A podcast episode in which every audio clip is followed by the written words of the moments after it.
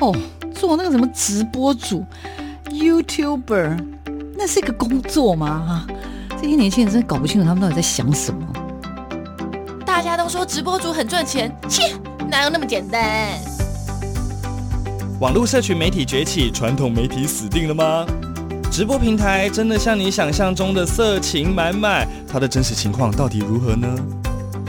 时下你不可不知的科技应用与社群发展，科技社群敲敲门，带你推开趋势的大门。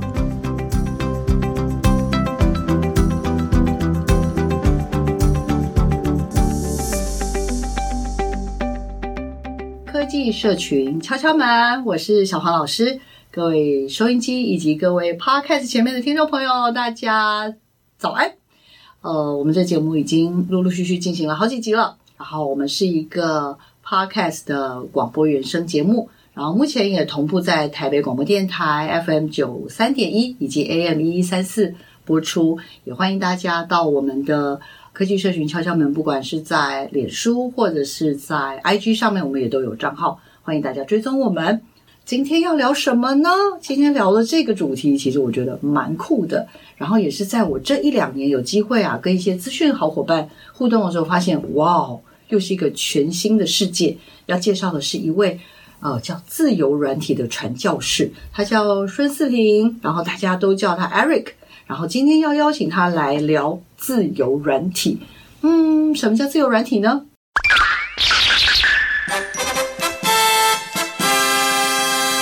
科技任意门。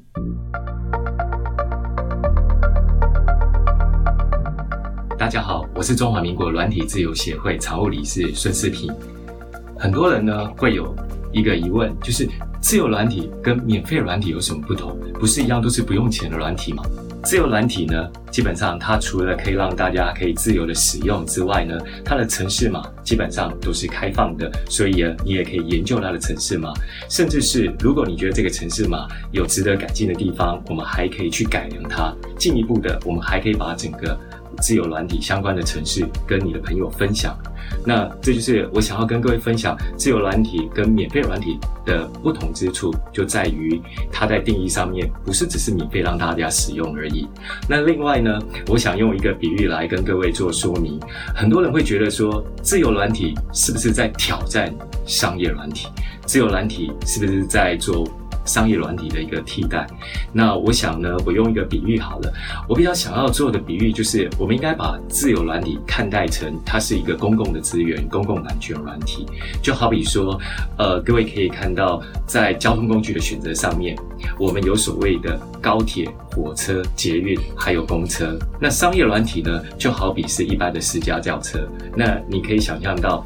在我们的资讯教育里面，我们告诉大家，我们要用正版，不要用盗版。那是不是表示告诉大家，我们只能呢，要么就是自己买车，我们不能够偷人家的车子。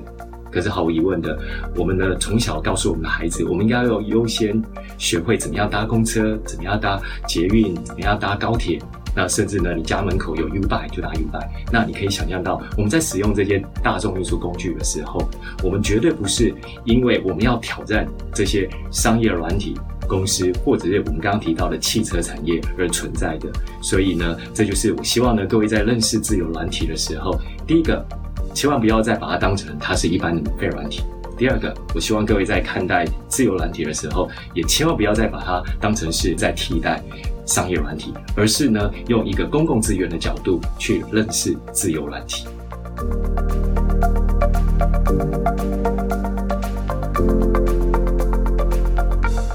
请世平，也就是 Eric，跟听众朋友打个招呼。大家好，我是孙世平，叫我 Eric 就可以。嗯，为什么自由软体这件事情吸引你？因为你甚至叫自己叫传教士，我觉得还蛮夸张的。自由软体传教士，这这很严重，就是。终身的置业的那种概念，哦、不敢，不敢。我我觉得传教士至少比老师好一点。怎么说呢？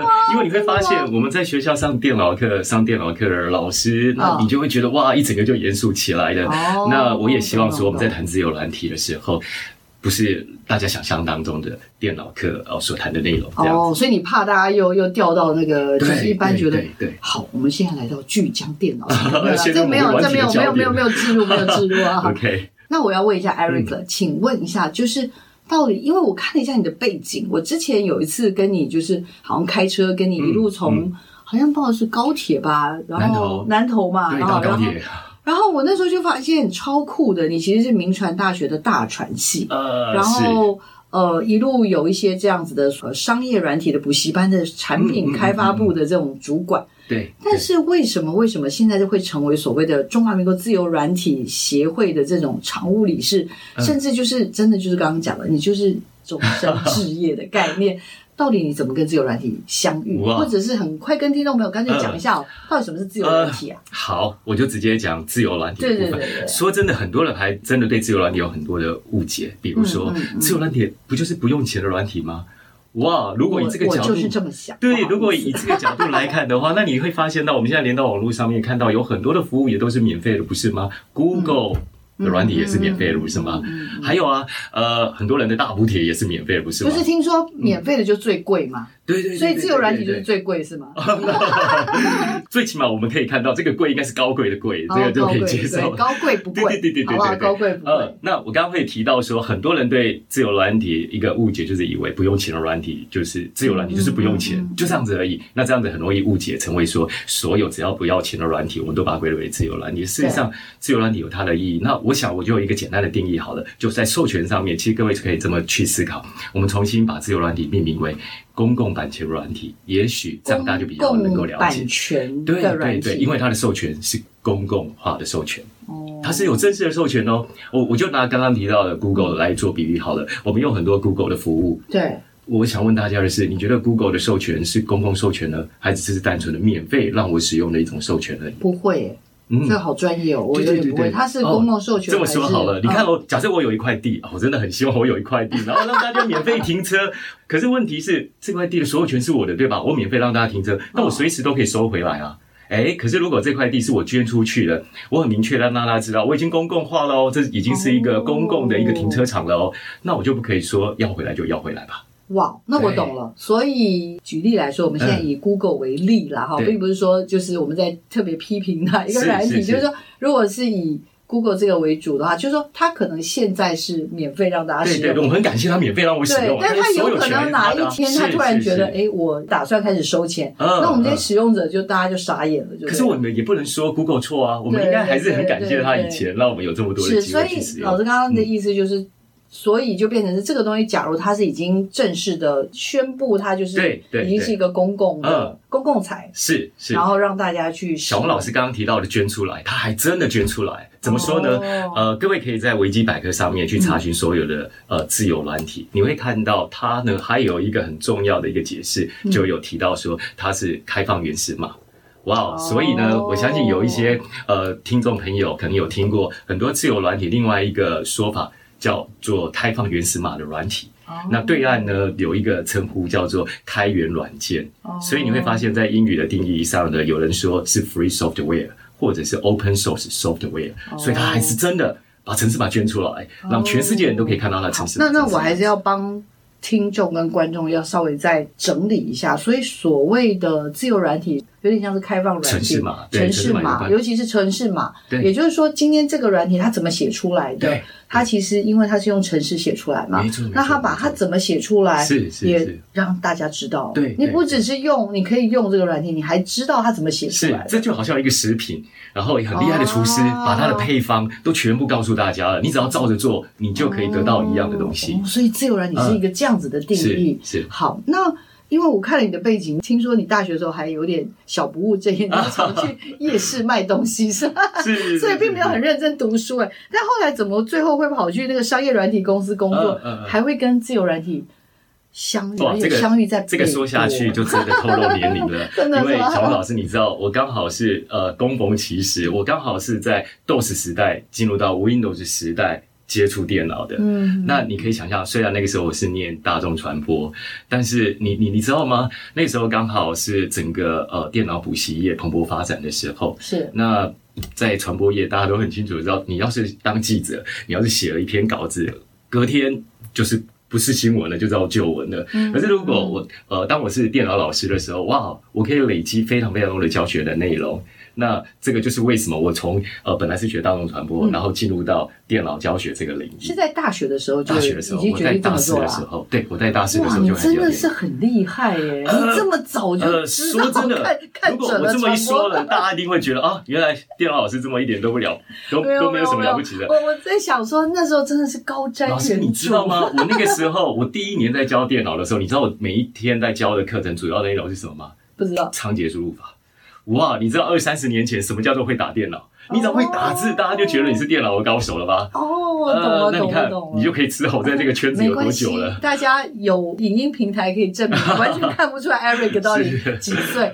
因为刚刚有提到说，我从大四的时候就还在教电脑，那刚好是 DOS 时代进入到 Windows 时代，所以我刚好是经历了那种什么软体冒出来，然后我就先研究。那个时候真的是先学的就是老师，因为学校老师也跟我一样，跟所有人一样，这些软体都新冒出来了，毫无疑问的，DOS 时代进入到 Windows，再来呢就是 Office 咯。那 Office 之后，网络时代开始兴起了，那当然就网页设计了。那网页设计，我相信有很多的呃朋友应该都很清楚知道网页。除了说大家熟悉的什么 Dreamweaver 啊、FrontPage 啦，之后还有 Fresh 啊，呃，虽然 Fresh 最近也走入历史了，那再来呢，就是我们也看到了有很多的呃影音啦、动画啦等等的，你会发现到这二十几年来，整个软体的脉络就这样子。那为什么会接触到自由软体？呃，就是因为我除了教学之外，我也在电脑连锁补习班，然后呢参与了所谓的行销部，还有产品研发部，所以呢，我就有商业软体公司原厂合作的经验喽。那刚好在十五年前，教育部成立了一个计划。其实那个计划刚好由一个软体自由协会去 push 的一个计划。嗯，那这个计划最主要在思考的一个问题是：哎，我们的电脑跟我们的资讯交易好像都谈的都是我们刚刚提到的这一些常见的一些商业软体。嗯，那其他的国家也都是在谈这些软体吗？在电脑的世界里面，除了我们所认识的这些之外，还有哪些软体？所以教育部就有一个计划，叫做“校园自由软体数位资源推广服务中心”的这个计划。然后那个计划主持人呢，就想到说，嗯，既然我们要来推自由软体，知己知彼，所以我们要来了解一下。有没有对商业软体本身有一定程度了解的人，然后呢，开始来参与我们自由软体相关的计划？那我相信，因为我待的那个补习班还算是台台湾蛮大的一个补习班，然后我又在做原厂合作的事情，也就因为这样子，所以这个计划主任就找到我，就这么一拍即合，就踏上了这十五年来的不归路了。我我觉得其实蛮有趣的，像刚刚讲的那样，我们要需不需要向那个当初的主要的负责人致敬？大，你建议大大名跟让大家知道一下吗？哦。就丁志仁丁老师，OK，我们他在我们教育界也是一个非常非常丁老师。然后当时他在做刚刚讲的这个所谓的呃教育部的校园自由软体数位资源资源推广中心这件事情，那他也很聪明哦。我的意思说，他不会自己就傻傻的做，然后他就竟然去商业这个面向呢，去找人入坑，对不对？然后他一找就找到你。我的意思说，如果 Eric，其实你在你原来的那个。商业的这个机构里面也做的还不错，为什么人家拉你，然后你就进去，然后还把自己整个头、整颗头都洗下去，而且一洗就洗十五年？小王老师，你知道吗？当我一到自由软体这个计划的时候啊，很多朋友开玩笑说，你知道我这十五年来在做什么事情吗？他们说我正在做赎罪的事情。为什么？因为啊，当然这有点开玩笑。呃，因为一直以来，呃，我的工作刚好跟着台湾的所谓的软体教育一起成长，嗯嗯，所以某种程度回想我之前在谈的，几乎都是在告诉大家怎么样用商业软体来解决问题。可是接下来这自由软这十几年，我反而从另外一个角度来告诉大家，当没有这些软体的时候，我们如何用公共资源来解决问题？哇，可是我觉得听起来好理想哦。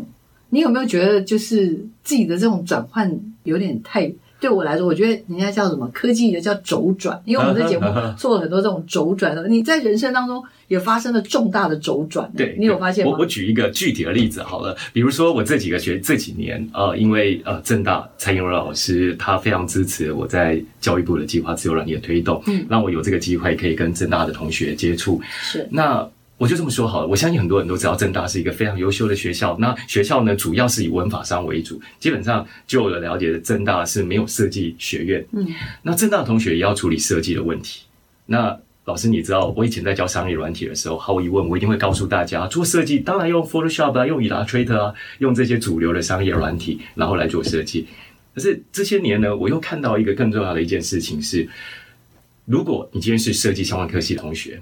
未来你的色彩工具，当然这是这些主流的商业软体。嗯，可是如果你是属于文法商的同学，你非设计相关科系，你以后的工作不是要做设计哎，但是你要处理一些设计的问题，还是会需要用到设计的一些。对，那难道我们的思维就只有停留在商业软体吗？所以也就是说，这些年我反而在正大开了一个课程，就是要告诉大家，我怎么样应用公共的资源解决设计上面的问题，嗯、包括我们要做一个海报，做一个简报，做一些各项的一些数位行销的一些素材。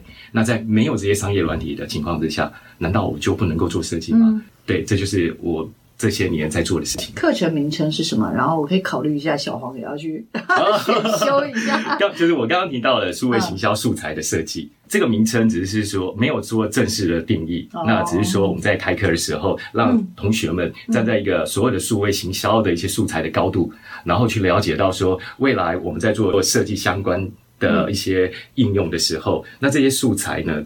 可以应用的有哪些？那我们的出发点不是教大家怎么画图哦，嗯，而是要告诉大家网络上面有哪些开放的资源、嗯、开放的图库，对对，怎么样用这些资源来做设计？真的感觉我要去修这个课，哦，非常，你知道为什么吗？因为。现在有非常多的我，像包括我自己也是在自学，包括我们现在开 podcast，然后有非常多，甚至就是有些剪辑啊，甚至有时候你像你自己假如有 IG 好了，你就会发现，对，有非常多的需要做图的一些需求。那老师，我跟你讲，其实我本来这个课程的名称本来叫什么？本来课程名称叫做“业余设计达人的绘图技巧”，业余设计达人哦，对对，就我就是像我这种，对对对对，业余有需求，但是又没有钱。没有啦，不是没有。我觉得应该是说钱不是 关键的问题。我觉得这是一个顺位。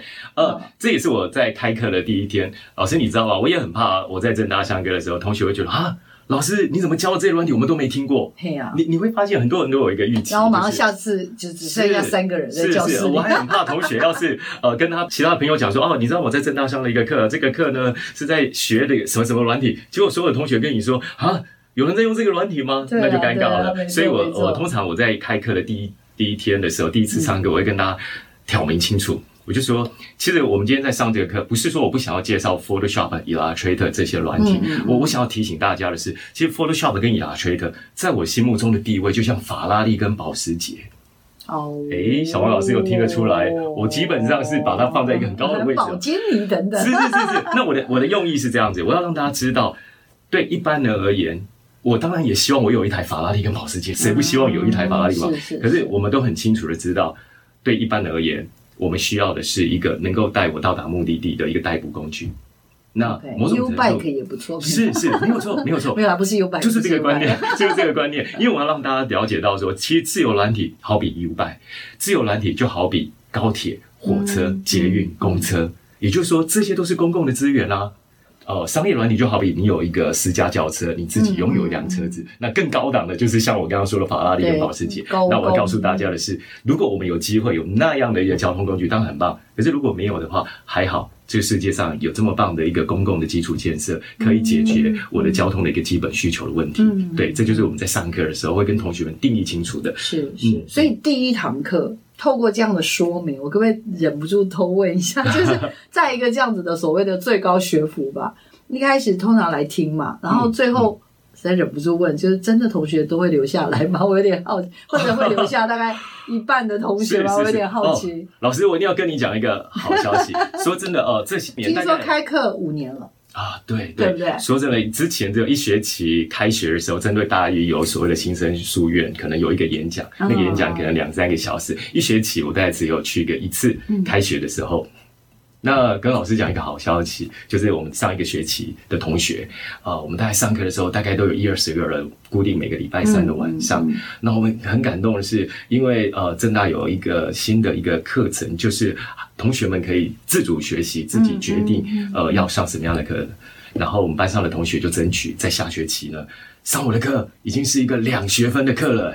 哇，呃呃，所以对我来讲，对对对对，虽然我不是，是从二零二零二一年，也就是说过完年之后的这个新的学期，哦 okay, okay 那就是一个两学分的一个课程了。嗯，是是是，也开心开心，终于终于媳妇熬成婆，铁杵磨成绣花针啊，终于可以 端上台面了。五年呢，这样子跟那个老婆婆一样的辛苦。对，所以我非常感谢蔡英柔老师的支持，也还有同学们，因为毕竟上了这些课也要让同学觉得有价值，这个课才有可能再继续。那我还是很好奇，原来只是一次的演讲，然后现在可以上到一学期，可不可以就是让我们的听众？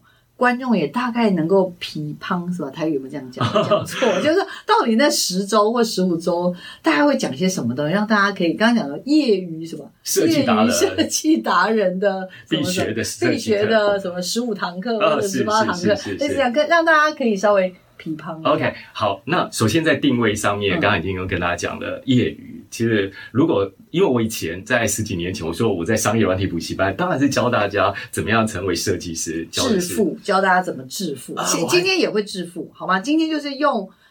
自由软体致富，这是听这个节目最终再跟您分享一下。我以前在电脑呃补习班的时候，我还有一段的时间在讲的一个演讲主题，就是百万年薪大作战，你知道吗？还真的是一个非常浮夸的题目。好了，不会，本节目也是这样，听节目听我们。因为刚好十几年前台湾在开始推认证的时候，我刚好是在负责有关于认证推动。是，那当然，你考到了证照，当然可以为你的薪水加分啊，等等对对。但是我现在并不是谈这一块，我。现在从业余的角度切入呢，就像我刚刚跟老师们提到的说，业余设计达人。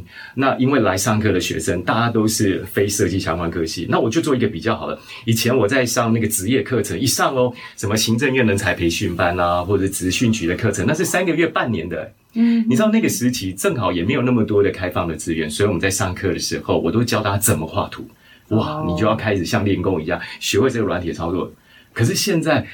第一个，网络上面已经有那么多的资源了，我不可能所有的东西都自己来，嗯，所以我要教大家，现在我们要反过来，重点不是怎么样去画图，而是我要做什么样的设计，什么样的资源可以满足我，已经有现成的资源，我们怎么样去做一些应用，嗯，所以对照我以前的教学跟现在最大的差别是，以前还真的是在练功夫一样，从最基本的慢慢的去画背支线，知道它的功能，对对对对，每一个功能慢慢累积，然后当你学会了这些软体之后，接下来再来谈怎么样应用，怎么样做创作。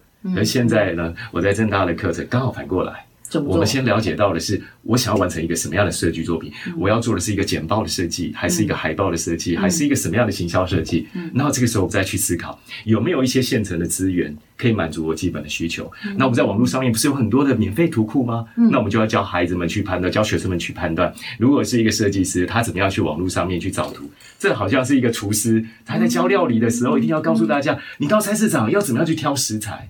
那我们做设计也是一样啊，我要懂得网络上面去选择什么样的素材，可以让我接下来的设计可以发挥更好的一些应用。嗯，嗯，所以基本上应该是说提供一些，就是可能透过这个课程，呃，你有一些需求，刚刚讲嘛，因为你有点是业余业余设计，但是你又本身又是有这个需要，没错没错。那所以呢，你有这些需要的时候，那我就告诉你，你怎么样用。自由软体来去达成你想要做的事情。对对。那请问，偷问一下，固定每个礼拜什么时间上课？我要看一下我 真的要去旁听了，不啰嗦。每个礼拜三晚上七点到九点。对。好喂，这件事真的感觉上值得想一想。我不知道听众朋友或观众朋友觉得怎么样？我个人是真的觉得还蛮值得的，就是 因为这真的是一个什么都必须学习的时代吧。然后确实我自己说来跟 Eric 说。就是你也不要笑，我是真心的有打算，之前是想要去类似那种商业的补习班，想要学，对对，对。然后可是真的就是有时候看我学生说，我觉得自己。就好像就是有点年纪有点大了，嗯、然后也觉得有点难，嗯、但是因为我也没有想要做那么专业的东西，我就真的只是因为有时候是真的需要，现在很想要能不能有人可以稍微教我一下下这样，所以今天听老师讲话，感觉就是我的超级大的福音，觉得很开心。好，那我们你刚刚讲到福音，还真的来传教，真的真的啊！你今天就说服了我吧，包括我们今天的工作伙伴，他应该也会听完觉得好吧，那我们就固定礼拜三去上老师的课好了。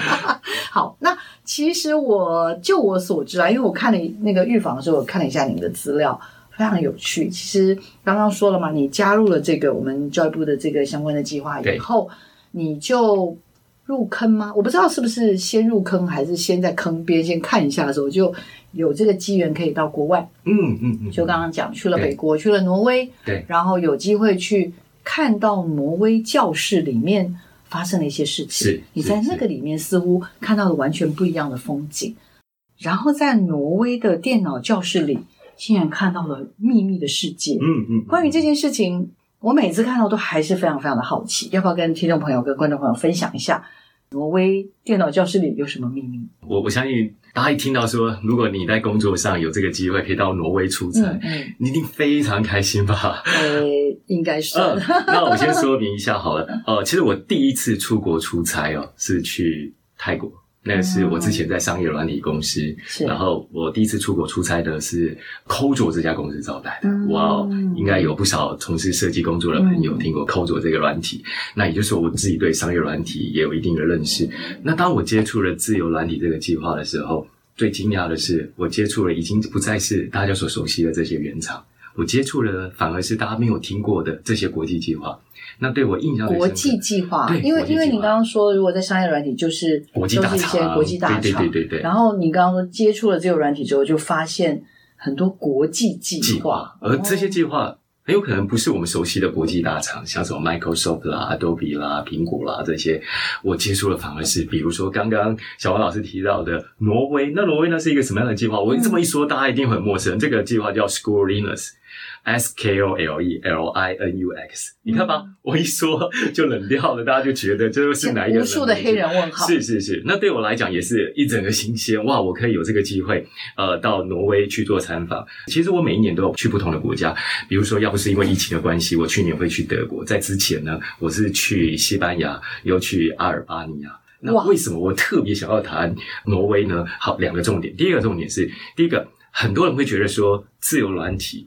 不用钱嘛，所以很多人会觉得没有钱的人、没有钱的国家才在用自由软体。嗯，如果各位有兴趣，你可以上网查一下挪威、北欧，它是一个什么样的国家。也就是我特别想要强调，挪威某种程度呢，就是它是一个比台湾有钱的国家，但是它软体应用的思维跟台湾有什么不同呢？那这个关键的秘密就是，当我到挪威参访的时候，你们知道吗？我最惊讶的一件事情是，当我一走进他们的电脑教室，我看到了电脑。竟然是 CRT 那种大颗荧幕，大家可以想象，那是一个很旧的电脑哎。其实当时我在教育部的计划，台湾所有的电脑教室都已经是液晶荧幕了。然后我很惊讶的是，哎，走到这么有钱的国家，他们的电脑怎么那么旧？这是第一个秘密哦。台湾的硬体很强哦。可是呢，我仔细看老师上课的一个情况，我最惊讶的一件事情是，当他们电脑打开来，里面的软体竟然不是我们熟悉的 Windows，里面竟然没有 Word，也是有 PowerPoint。当然，我最惊讶的一件事情是，大家可以想象到，在台湾的电脑教室打开来，当然就是我刚刚说的，大家所熟悉的呃 Windows 的环境。可它竟然不是，更特别的是，你知道吗？它里面装的软体竟然超过一百多个，太奇怪了！是是是，发生了什么事？对，而且这一百多个呢，大概有一半以上都是我没有看过的。你已经算是很厉害，在商业没有错没有错机构里面研发主管，什么好东西没看过啊？这就是我惊讶的地方。我惊讶的地方在于说，奇怪了，为什么在挪威的电脑教室里面没有我们熟悉的这些软体，嗯、而里面出现的软体都是我没有看到的？嗯，那我说我第一次参访最特别的一件事情，就是我一开始还以为，哦，我去看人家的电脑课怎么上，结果小王老师，你知道吗？我参访的第一节课竟然不是电脑课，哎，在电脑教室竟然是数学课，嗯、你知道吗？当时我心里面的想法，我现在讲的是十年前的故事哦。对对对，我当时的想法就很惊讶的是。在台湾，数学跟电脑会有关系？好像不太可能吧？一般我们都是在一般的教室上数学课，对吧？我唯一想到，数学老师应该会很崩溃吧？他进到 教室想说，现在是要怎样弄个平板，然后我来算数学？你知道吗？当时我唯一想到电脑跟数学有关系，大概只有一种可能，就是这一节课是电脑课，然后结果被数学老师调去补课，你知道吗？对对对对对对对。可是我很惊讶的是，在十年前我去参访的时候，发现到没错，那就是数学课。然后老师就在电脑教室，然后请同学把数学软体打开来。数学软体是我上了一节，我完全听不懂老师在讲什么的数学课。哎嘿，但是我竟然看得懂哎！啊，至少我一看就知道哦，那是在教三角形啦，什么老师刚好在介绍三角函数啊相关的。好了，总之我要讲的一个关键的点就是，我很惊讶的是十年前，当我发现。我周遭的老师，或者是我周遭的一些学生，在学数学，都还在用黑板白板学习的时候，我在挪威看到的是，哇，数学课有数学软体，物理课有物理软体，然后化学课有化学软体，这让我看到了一个很重要的一件事情，就是我们的电脑资讯教育我们是不是应该重新去思考一下？不是有一句话叫做“科技日新月异”吗？嗯、那为什么我们还一直在 Office 的软体打转，然后网页设计软体打脸？对对对对对对，明明我们不是要做资讯融入教学吗？哦、那明明有这么棒的数学、物理、化学题，这些可以帮助我们学科学习的软体，嗯，可是，在十年前，我发现，在台湾很少人接触到这个领域，这就是为什么我在推动自由软体的时候，对，对这个印象很深刻。我在想哦，你你那时候那一天吧，那是应该是一天嘛？嗯、对，对震撼教育。就完全真的就是石破天惊，就是我们本来相处有点像我们现在在一个录音间里面，我们觉得我们非常熟悉于理所当然的东西，理所当然的东西，然后在那一天、嗯、那一瞬间的那一堂课，就整个的从天花板、墙壁什么全部融化。呃，这就是为什么刚刚小花老师提到说，呃，我从挪威回来了之后，我有两个主要的演讲题目，除了刚刚提到的挪威电脑教室里的秘密之外，嗯、另外一个我很喜欢讲的题目叫做。电脑里的另一个世界，嗯、我真的看到了另一个世界。就是那一天，我刚刚讲了，就是天花板、墙壁，连桌子、椅子、连麦克风，全部都融化。是是是。之后重新你所建构的世界，就是一个完全不一样的。我我举一个、嗯、呃比较特别一点的例子好了，老师可以想象到，一般我们的电脑教室哈，在台湾大部分的电脑教室。到底要装哪些软体？我相信基本的思维一定是第一个，学校有买版权的软体嘛，才能够装嘛，对不对？然后第二个呢，危险啊，注意不要被告哦。对，然后第二个呢，就是老师上课会教的软体，嗯，对吧？基本上电脑教室的建制是这样子。嗯，那我们也都很清楚的知道，呃，我们尽可能电脑教室里面的软体就是装这一些，然后呢，我们也告诉告诫我们的学生不要任意下载软体。然后呢，很多学校都甚至有还原系统。那你有没有发现到，这就是在我们一般所熟悉的电脑教室，我们常见的软体，看来看去都是那几个软体。嗯，对。而且我们也很清楚的知道，大家所熟悉的 Windows 的作业系统，你安装的软体装的越多，开机速度越怎么样？开始 变慢。Okay, 是是是是。那我的意思是说，我最惊讶是十年前哦，我看到那个那么普通的电脑，竟然装了一百多个软体。这对我们一般的电脑很难想象吧？嗯，你一定会想说，我装那么多软体干嘛？我就就电脑就跑不动了。但我很惊讶的是，挪威电脑教室里面竟然可以装一百多个软体。更特别的，你知道那个时候我就会努力的在想说，哦，这一次回国的时候，这个报告就好写多了。我就把软体名称都抄下来，就光一百多个软体就够你写了。可是你知道吗？当我在抄这些软体的时候，然后那位老师就拍了一下我的肩膀说：“Eric，你干嘛那么努力的在抄这个？”他就给我一张光碟片。我想说太感动了，可是你知道吗？我那时候还停留在一个思维，比如说，好吧，假设我们有有一个有奖征答要送给大家光碟片，那你一定会想说，嗯，我拿到这张光碟片，我回去呢，我一定要一个一个把这个软体安装起来。嗯，你的想法一定是这样的一个思维。对、嗯，那大家可以想象一下，如果一个软体安装一分钟好了。一百个软体，你要装一百分钟，欸，哎，对，对，你一定会觉得哇，你在开玩笑吗？你让我又把事情搞得更更复杂了。好，那我要说，当时十年前我认识了那张光碟片，它不是我们想象中的那种每一个档案快点两下安装软体。我很惊讶的是，嗯、竟然只要把光碟片放到电脑里面，放到光碟机，然后呢，电脑重新开机就可以了，欸，哎，哇，这是一个 Live CD 的概念。当然，现在呢，这个技术已经延伸到随身碟了。我只要把随身碟插到电脑。电脑重新打开，你就可以进入到挪威电脑教室里的世界来，很神奇吧？我跟你讲话的这瞬间，这间录音间突然瞬间融化，我的麦克风也开始融化。应该应该是说，我也希望不是只有我啦，我希望收音机前面或 Podcast 前面的嗯听众朋友也能够更快速的进入到 Eric 所说的那样的世界里、嗯。怎么感觉上我讲完了之后，秘密还是秘密？对，因为大家应该没有这个画面。所以我可不可以？真的，我还是想替听众朋友。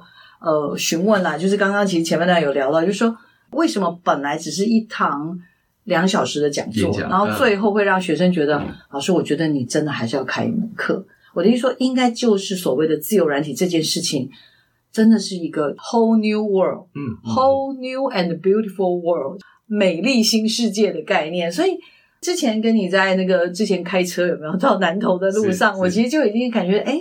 真的这是一件很重要的事情，可是为什么我们都不知道？嗯，所以我也忍不住会挑战你，就是说，如果是这样，那道理在台湾，或者道理我们从小到大，我们到底发生什么事情？我们为什么脑子被制约成为一个非授权，就我们脑筋里完全没有任何一点点的缝隙跟空间存在“自由软体”这四个字。嗯嗯嗯，其实老师，这也就是为什么我以前都在教商业软体，比如说刚刚提到的 Photoshop 的 Illustrator 啦，当当然微软的，反正能念出来的每一个先进的应用软体，对对。那我说，从另外一个角度来看，台湾一点都不缺教这些商业软体的老师。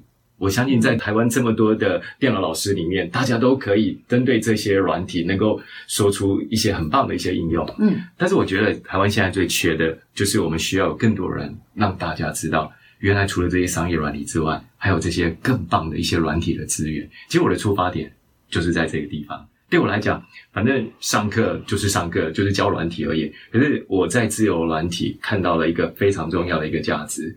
那我看到了这些软体。嗯，其实不是他不好，而是大家不知道。嗯、也因为这样子，我希望能够透过我在课堂上，让更多人了解到这些好东西。传教士不断的一直 说，一直说，一直说，终于让大家相信。小王老师，我另外用一个比喻好了，好请说。像呃，我刚刚说为什么参与这些国际计划会让我有很兴奋的感觉？嗯，这么说，我因为我以前在商业软体公司，所以我看到了一些国际大厂。可 是这些年我看到的最特别的，比如说前一阵子我们翻译了一个软体计划叫 PHET。其实观众朋友、听众朋友也可以在你的手机打上这个关键字 PHET。好，嗯，这是一位诺贝尔奖得主的计划，在美国呃科罗拉多大学，是关于关于数学、物理、化学、天文这些应用软体。那你会发现到这里面有很多的动画模拟教材。我相信大家都知道，呃，每一个人都想说啊，我哪天。要是得热中乐透了啊，我有这些钱，我一定要做什么样的善事？那更何况说，如果哪天你拿到诺贝尔奖，这是一个多伟大的一件事情。那我只能说，国际间有很多人真的已经功成名就了，真的已经中乐透了，真的已经拿到诺贝尔奖了。那人家发起了一些很有意义的国际计划，那这些国际计划就是用自由软体的方式，然后开放给大家去使用。哇，你不觉得这是很伟大吗？也就是说，从这里让我看到两个不同的世界：一个商业软体公司，我们很清楚的知道，商业软体公司以盈利为目的，这是天经地义。但是刚刚小文老师也提到了，电脑里的另一个世界，我看到的是很多软体的开发不是因为利益，而是因为它很多应用的价值。那特别是我刚刚看到 PHET，你可以看到诺贝尔奖得主发起了这样的一个计划。那你知道吗？让我们重新看到了原来数学、物理、化学、天文，尤其在座如果有很多听众朋友，你们关心非常恐惧，对关心我我关心教育的朋友，对，那这个恐惧，我曾经也有过老师提到的恐惧，只是我的恐惧不晓得跟老师一样。我的恐惧是哇，如果全世界小朋友都知道原来可以这样子学数学、物理、化学、天文，只有台湾的小朋友不知道。哦，你的恐惧是这样。对，我的恐惧是因为听到物理、化学，然后数学，我以前常常会算不出来，尤其物理那个什么什么向量啊、力矩啊，对对对，天哪！那老师，我跟你讲，讲了一百遍了，然后我都还是觉得我刚刚提到的那个，如果你看到了之后，你会只会一种心情，不是恐惧，而是相见恨晚。真的假 的？刚刚这个我们 Eric 在讲的这些事情，以上所说的这件事情，让我就是个脑筋开始想，就是。因为我们真的还蛮容易活在某一个框架里面，是，是。那可是我们要怎么样去跳出这个框，或跳出这个盒子？嗯、其实有时候不是没事站在那边，它其实就会跳得出去。你有时候是需要一个过程。对。那像刚刚所说的，就是说，即使像你看，有一些已经是功成名就的人，他会觉得。能不能把他关心的事情，像刚刚讲的，透过软体，他让更多人、更多……呃，我刚刚说资源比较少，好像呃比较弱势，好像老师会有点在意。不过确实，我的意思是说，其实透过像这种所谓的 free 的，甚至是开放式的这样子的一个、嗯、一个城市，其实是有机会让更多人能够嗯、呃、更友善的去认识这些科学。我想这会不会是就是像类似像这样的国际型的计划，它的目的是这样的概念吗？嗯嗯嗯。呃，软体的世界，科技一直在演进，很多我们平常在学习或应用的一些工具也一直在改变。所以，某种程度，我也是想要提醒大家，透过自由软体，让我们看到一些不同的一些应用的可能。嗯嗯，我现在还是想帮听众朋友稍微再问一点问题。嗯，如果如果我我们现在往往后去想，假如说一年、三年、五年，我们有机会让台湾更多人认识自由软体。OK，所以我的想象是这样，就是然后我们的整个环境、社会也接纳自由软体这样子一件事情。那我我比较好奇的是，我们现在不一定能够到挪威的电脑教室里面去看他的电脑，嗯、但是我们可以对我们台湾的未来未来的电脑教室里面去看到那个未来的话，请问一下，我们假如是一个很自由软体友善的环境，我们进到那个电脑，我们开完机之后，照理来说上面应该会是什么？从你的角度来讲，从你对于自由软体现在这么熟悉的话，你觉得开机之后它应该会有什么？我们可以看到什么？嗯嗯，其实你会发现到，当你开机进入到不同的环境，这种心情很像。比如说，你是一个 iPhone 的使用者，嗯，你突然间拿到 Android 的手机，嗯，你也会觉得有一点点不太顺手。相反的，你是一个 Android 手机的使用者，你拿到 iPhone，你也会觉得用起来卡卡的。可是你有没有发现，Android 也好，iPhone 也好，他们只不过是不同的作业系统而已。嗯，对。所以我我想要表达的一件事情是，我相信大家都知道，在电脑的世界里面，我们常见的除了 Windows 之外，也有人用苹果电脑吗？嗯，那我相信大家也都知道，苹果电脑能够做的事情应该跟 Windows 的电脑差不多吧？嗯，可是你没有用过苹果电脑，你一定会觉得很很陌生。很卡。那我现在要表达的是，其实自由软体只是你对它陌生而已。嗯，那对我来讲，我我觉得在我们的资讯教育应该是有个顺位的问题，应该是优先让大家了解到这些公共资源怎么样去应用。当这些公共资源的应用你已经了解了，或者是你有更多的需求的时候，那这个时候我们再进阶到 OK，接下来我想要学 Windows，还是要来学苹果电脑？在我的想法里面，自由软体跟商业软体存在的关系，不是谁替代谁的问题，嗯而是一个顺位的关系。哦对，这就为什么刚刚也特别提到那个比喻，我们应该优先让孩子们了解到怎么样搭公车啊，怎么样骑 U-bike 啊，怎么样应用这些交通工具啊。那我还是要再继续问下去。好，我们假如因为我们现在电脑其实都是从蛮小，是好，甚至国国小吧，一年级甚至更小就可以已经开始接触电脑。对。那我忍不住替大家再问这个问题，就是您觉得啦，说这个有点像是你对于公共财甚至是公共媒体的认识，也是同样的概念嘛？那所以老师，你觉得假如假如今天有那种很小的小朋友，像刚刚讲的啊，有这些。科学的自由软体，它可以让你实际上去认识，甚至是有一些互动，好，有很多的这样的东西，让你去演练等等这些。那你觉得，如果从一个蛮小的小朋友，假如啦，我们就是让他们有机会可以接触到这种所谓的开放式的，而且是非常公共财的概念的话，您您觉得会是什么？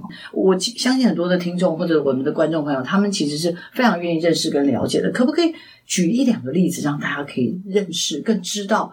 这样的所谓的一些学习型的，就是自由软体，大概是一个什么样的软件？呃，跟学习型的，除了我们刚刚提到数学、物理、化学、天文这个之外，当然小王老师也知道，这些年因为 AI 人工智慧，嗯、因为城市设计教育，哇，其实我们在十年前，我们在教育部的计划，我们也在推一个城市设计的一个计划，叫做 Scratch。小黄猫，刚好是小黄老师你应该要，我我好像认得，我好像用过，因为它叫小黄的，对对，它是一个堆叠的积木，是是是，没错没错，那个那也是个自由软体，对，那是麻省理工学院的一个，真的假的？我不知道它是 Scratch 是自由软体，是它也是自由软体的计划哦。对对对，好。那另外呢，就是呃，我离开了教育部的计划之后，这些年我在做了一件事情，就是参与了呃公务人员的训练机构的教育训练。政府最近在推一个。政策叫做 ODF，一定很多人很陌生。嗯，那这个计划呢，某种程度呢，就是在推动我们国家呃软体的公共化一个非常重要的一个计划。嗯，那这个 ODF 呢，是针对 Office 软体。Office 软体对，所以呢，一般 Office 软体也也有国家自己对公共版，应该这么说，因为刚刚我们提到自由软体，除了我们刚刚提到的一些教育应用，跟大家一般来讲比较有关联性的还有哪些？那我觉得以目前我参与到最多的，就是我们在公务单位现在在积极在推动的，就是让呃所有的公务单位或者是我们国家的公文呢，应用的是这些公共版权的。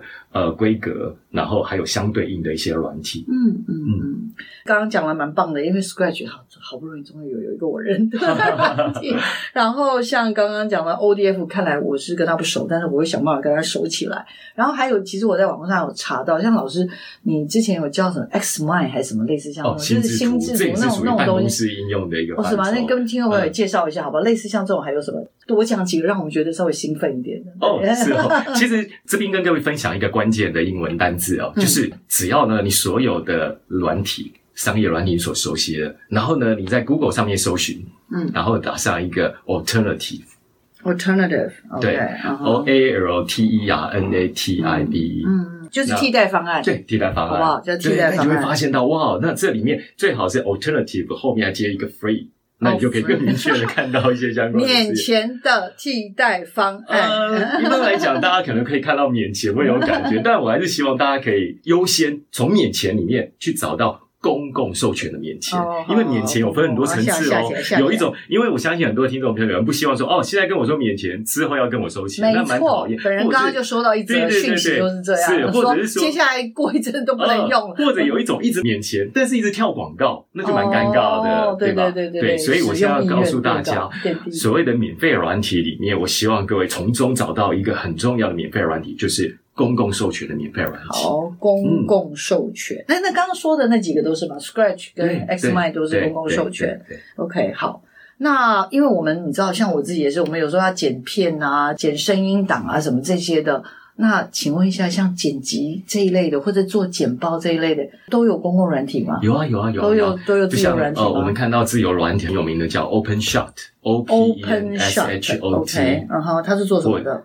影片剪辑啊，或者是 Caden Life、oh, K D E N L I V E、嗯、Kdenlive。嗯，那呃做简报，哎，正好我前一阵子去西班牙有一场演讲，是，然后就是跟欧洲的朋友介绍说，哇，原来做简报，嗯，除了 PowerPoint 之外，我们还有一些其他的选择。比如说，那我去欧洲的那场演讲，我介绍的就是用 Impress。I M P R E S S，P R E S，Impress。对，那这个呢，你也可以说它是公共版本的简报软体，是属于简单版的吗？还是也蛮厉害的？简单版的。小王老师，你知道吗？我去西班牙做这场演讲的时候，我冒着一个很大的一个挑战是。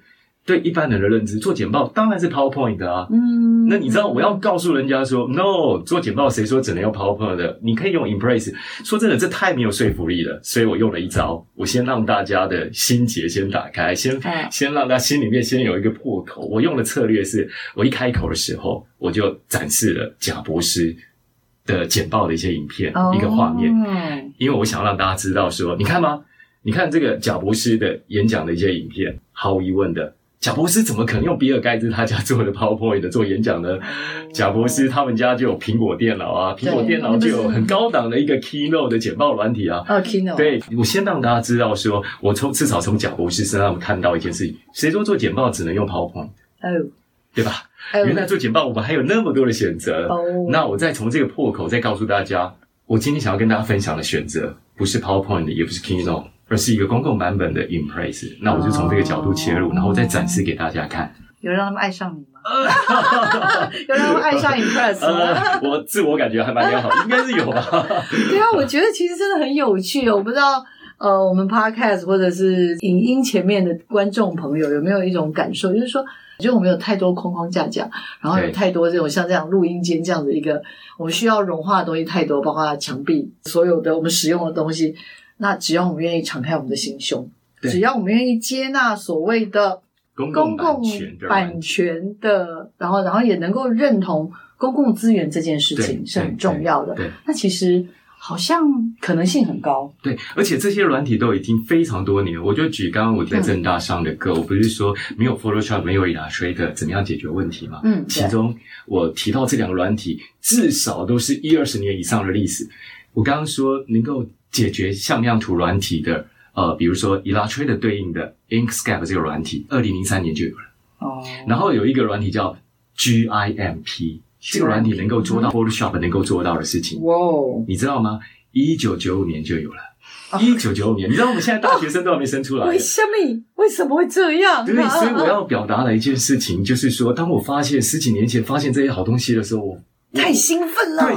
我惊讶的点在于哪里？因为我那时候也在教 Photoshop Illustrator，、oh. 想不到我用 Photoshop Illustrator 教的这些教学范例，这两个软体都能够做到。真的？对。好了，实在太精彩了，来不及讲完。这最好的方法就是再请老师来继续上节目。那我自己啊，真的很开心，因为我跟老师除了那时候开车共乘之外呢，我们两个就是聊了非常非常多，然后终于把我想要请他呃分享的事情。